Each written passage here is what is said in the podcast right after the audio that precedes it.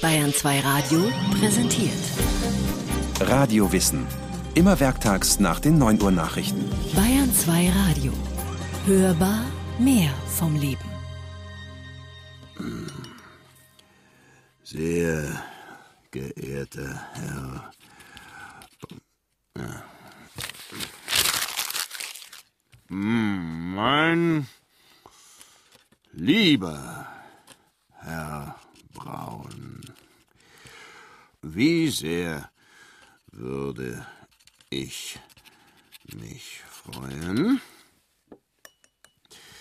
einmal wieder etwas von Ihnen zu hören. Am 5. Februar 1865, zehn Wochen vor seinem 33. Geburtstag, schrieb Wilhelm Busch diesen Brief nach München. Der Adressat war Kaspar Braun, Verleger der Fliegenden Blätter und der Münchner Bilderbögen. Es war dies das erste Lebenszeichen von Wilhelm Busch an seinen Münchner Verleger, seit er sich aus der bayerischen Residenzstadt in sein Heimatdorf Wiedensaal verabschiedet hatte. Nur drei Stunden Kutschfahrt von Hannover entfernt, dennoch scheinbar von aller Welt abgeschieden, zeichnete und textete er dort nun Tag für Tag still vor sich hin. Längst war der Bierbauch abgeschmolzen, den er sich im Kreis seiner Münchner Künstlerfreunde angetrunken hatte. Allein das von nackenlangem Haar eingerahmte und einem voluminösen Walrossbart dominierte Gesicht hatte nichts von seiner Pausbäckigkeit verloren. Vier Bilderpossen hatte er seit seiner Heimkehr fertiggestellt. Professionelle Arbeiten, witzig gereimt und gezeichnet. Auch wenn der streng schraffierende Federstrich noch nicht die treffsichere Leichtigkeit der späteren Arbeiten besaß. Der frommen Helene, des Junggesellen Knopp, des Malers Klecksel, des verhinderten Poeten Balduin Bälam oder des Affen Fips. Für die kümmerlichen Honorare, die Caspar Braun ihm für seine ersten Illustrationen und Bilderfolgen in den fliegenden Blättern gezahlt hatte, wollte Wilhelm Busch nun nicht länger arbeiten. Mehr Geld zu verlangen entsprach andererseits nicht seinem Naturell. Und so hatte er die vier Bildergeschichten an den Dresdner Verleger Heinrich Richter gesandt. Der hatte sie vor einem Jahr herausgebracht. Seitdem lagen sie schwer in den Regalen. Entsprechend kühl winkte Richter ab, als Busch ihm sein neuestes Werk sogar gratis anbot. Also wandte sich Busch wohl oder übel erneut an Kaspar Braun, der das Talent des trinkfesten und rauchfreudigen dennoch in Gesellschaft schüchternen Zeichners immerhin als erster erkannt hatte. Ich schicke Ihnen nun hier die Geschichte von Max und Moritz, die ich zu Nutz und eigenem Pläsier auch gar schön in Farben gesetzt habe, mit der Bitte, das Ding recht freundlich in die Hand zu nehmen und hin und wieder ein wenig zu lächeln. Kaspar Braun nahm das Ding in der Tat recht freundlich in die Hand, und da er sich auf seinen Instinkt als Verleger stets hatte verlassen können, leistete sich der ansonsten so kostenbewusste Bajuware sogar das teure Rückfahrtbillett nach Hannover, um die frohe Nachricht persönlich zu überbringen. Tausend Gulden als einmalige Abfindung wollte er Busch für Max und Moritz zahlen, nach heutiger Kaufkraft etwa siebentausend Euro. Als erstes von sieben Geschwistern war Wilhelm Busch am 15. April 1832 auf die Welt gekommen. Mutter Henriette Dorothee Charlotte Still, fromm und fleißig, wie Busch sie charakterisierte, erfüllte die üblichen Pflichten als Hausfrau und Mutter. Daneben der Vater, Johann Friedrich Wilhelm, mäßig, gewissenhaft, nie zärtlich und ein Feind aller Neuerungen. Trotz des bescheidenen Wohlstands, den Vater Busch als Dorfkrämer erwirtschaftete, versagten sich die Eltern jede Anschaffung oder Reise. Und so waren Genügsamkeit, und Gehorsam auch das Leitmotiv der Kindererziehung. Der einzige Kinderstreich, den Wilhelm bis zu seinem neunten Lebensjahr je gewagt hatte, ging denn auch prompt daneben. Angestiftet von einem älteren Spielgefährten hatte er etwas Schießpulver aus dem Tongefäß seines Vaters, einer Kruke, gemopst, in den Kirchenschlüssel gestopft und mit weit hallendem Erfolg gezündet. Die Konsequenz brannte sich nicht nur in Wilhelm Buschs Hinterteil ein. Mein Vater griff mich am linken Flügel und trieb mich vermittels eines Rohrstocks im Kreise umher, immer um die Kruke herum, wo das Schießpulver drin war. Wie peinlich mir das war, ließ sich weithin verlauten. Dass die körperliche Misshandlung in Buschs knapper Autobiografie unmittelbar vor einer weiteren traumatischen Kindheitserfahrung erwähnt wird, weist trotz der um Ironie bemühten Beschreibung auf deren nachhaltige Wirkung hin. Als ich neun war, beschloss man, mich dem Bruder meiner Mutter in Ebergötzen zu übergeben. Mit der Geburt des fünften Sprosses waren Wohnraum wie Zuwendungsfähigkeit im Hause Busch an ihre Grenzen gestoßen. Und so war der Neunjährige nun schlicht überzählig. Eine Erfahrung, die Wilhelm Busch wie so vieles andere früh erlebte und beobachtete, später in einer seiner Bildergeschichten verarbeitete. Zwar, man zeuget viele Kinder, doch man denket nicht dabei. Und die Kinder werden Sünder, wenn's den Eltern einerlei. In der Tat war Kinderliebe ein Etikett, das man sich erst im 20. Jahrhundert anzuheften begann. Im 19. Jahrhundert dagegen herrschte der Konsens, dass man jenen kleinen Störenfrieden der Ruhe und der Ordnung vor allem mit Härte und Versagung zu begegnen hätte. Kein Wunder also, dass Wilhelm Buschs Geschichten, in denen die Hiebe auf jegliche Äußerung ungehemmter Lebensfreude nur so niederprasseln, von Bürgersfrau und Bürgersmann mit wohliger Zustimmung verschlungen wurden. Motto? Das ist freilich ärgerlich. Aber nicht für mich.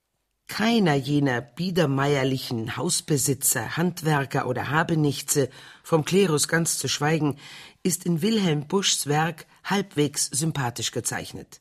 Kaum einer, dessen heuchlerische Anpassung an autoritäre Normen von Wilhelm Busch nicht mit treffsicherer Feder und scheinbar lapidarem Reim entlarvt worden wäre. Sein Prinzip ist überhaupt, was beliebt, ist auch erlaubt. Auch gibt es keine Figur, mit der sich bei genauem Hinsehen Leserinnen oder Leser hätten identifizieren mögen. Vielleicht mit Ausnahme von Max und Moritz.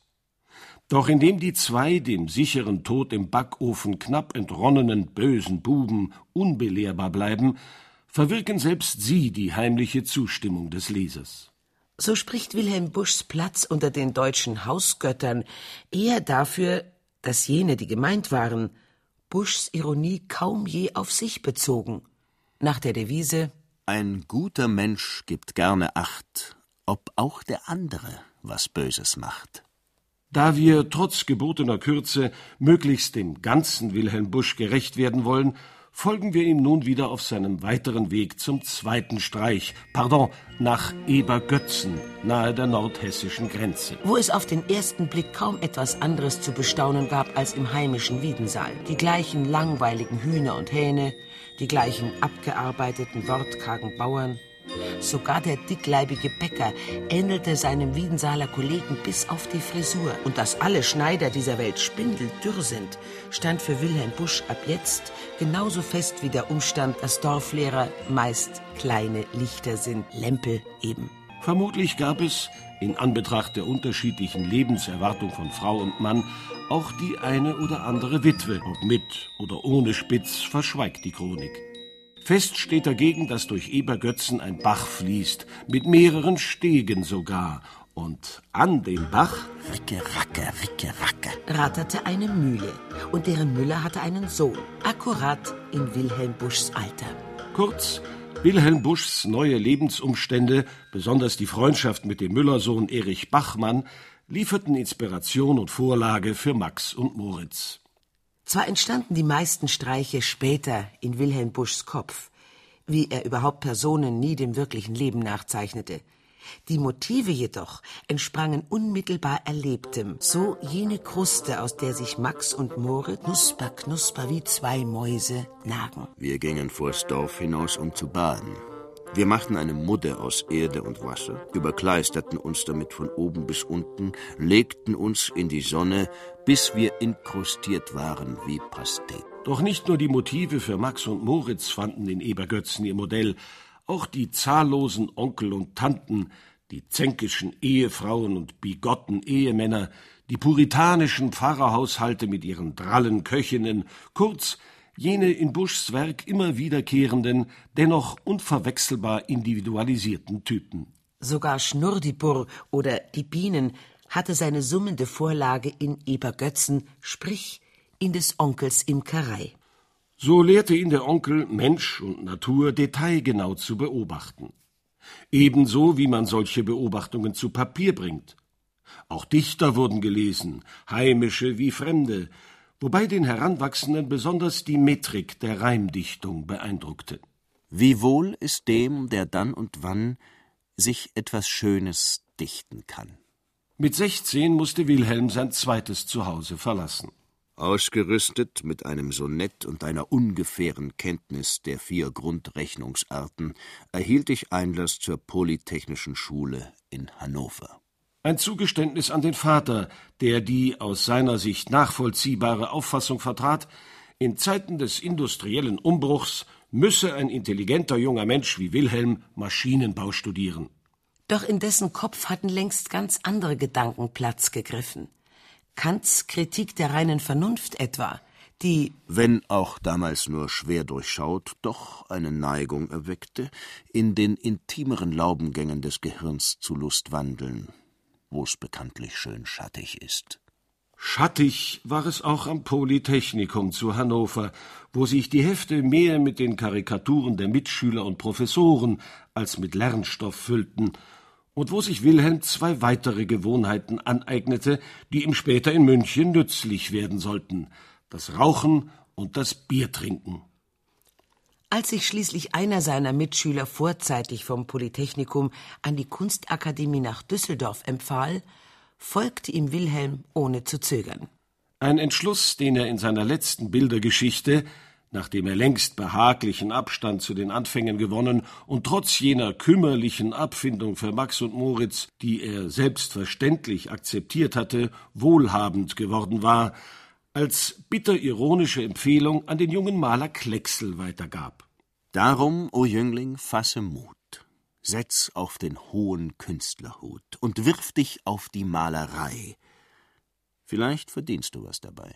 Einstweilen aber sollten noch acht Jahre vergehen, in denen ihm die Kunst keinen Kreuzer einbrachte. Schlimmer, dem spontanen Entschluss folgte ein Perpetuum an Niederlagen, Krankheit und Enttäuschungen, von der grimmigen Geringschätzung durch den gekränkten Vater ganz zu schweigen. So ging es von Düsseldorf über Antwerpen, wo ihm die Werke der großen niederländischen Maler Rubens, van Dyck und Bruegel obendrein die eigenen künstlerischen Grenzen bewusst machten, nach München, wo ihn die Kunstakademie auch nicht eben freudig empfing. Deprimiert meldete sich der nunmehr 22-Jährige beim Onkel zurück und dachte ernsthaft darüber nach, ob er nicht besser als Bienenzüchter nach Brasilien gehen sollte. Vier Jahre gammelte er unentschlossen dahin, dann nahm er einen zweiten Anlauf Richtung München, der, wie wir nun wissen, nach weiteren sechs Jahren schließlich zum Erfolg führte. Mit einer knappen Beschreibung der feuchtfröhlichen Lebensumstände in der Gemeinschaft des Künstlervereins Jung München, wo man sich karikierend neckte, endet Wilhelm Buschs dürres autobiografisches Resümee. Über Dinge, die sein Innerstes betrafen, wollte Busch sich nicht einmal gegenüber seinen wenigen Freunden äußern.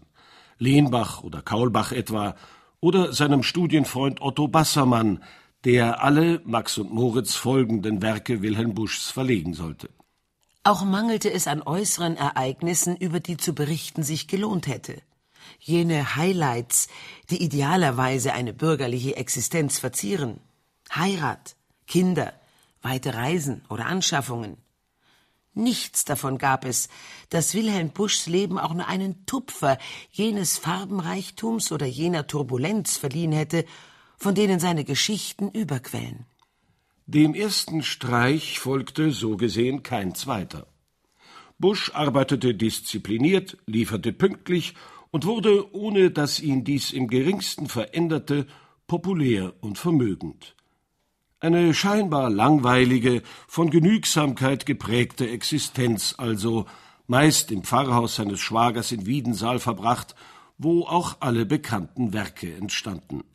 Zu Frauen hielt Busch, soweit bekannt, nur platonische Beziehungen. Versuchte eine, den platonischen Zaun zu übersteigen, wie seine holländische Briefbekanntschaft Maria Andersson, dann entzog er sich auf mehr oder weniger charmante Weise. Ich hatte unseren Briefwechsel immer als eine Art Gedankenaustausch angesehen.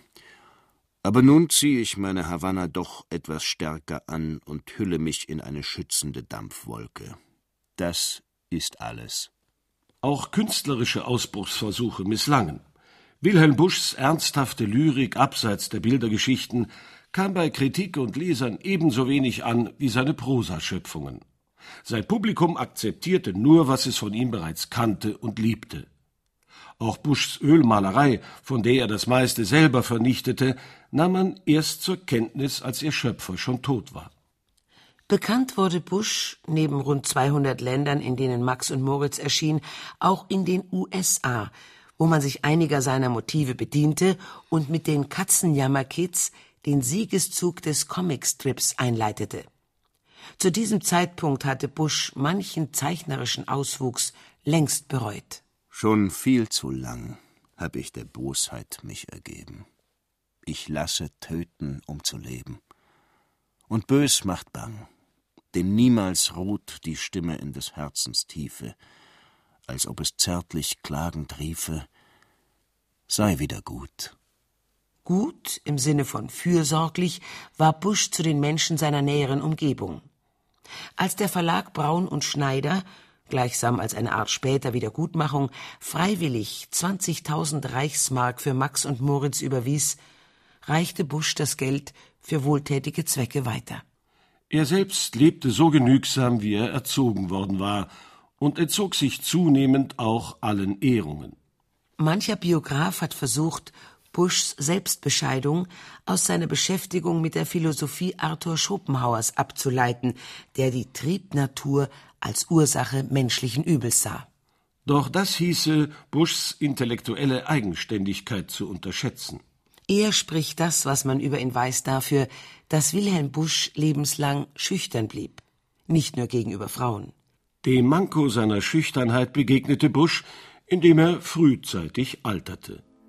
Dass sein Leben dennoch fast 76 Jahre währte, nahm er ebenso gelassen, wie wenn es früher geendet hätte.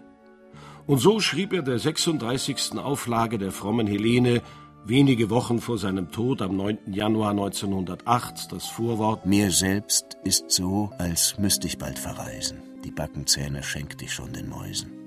Als müsste ich endlich mal den Ort verändern und weiterziehen nach unbekannten Ländern. Mein Bündel ist geschnürt, ich gehe zur See. Und somit, Lenchen, sag ich dir Ade.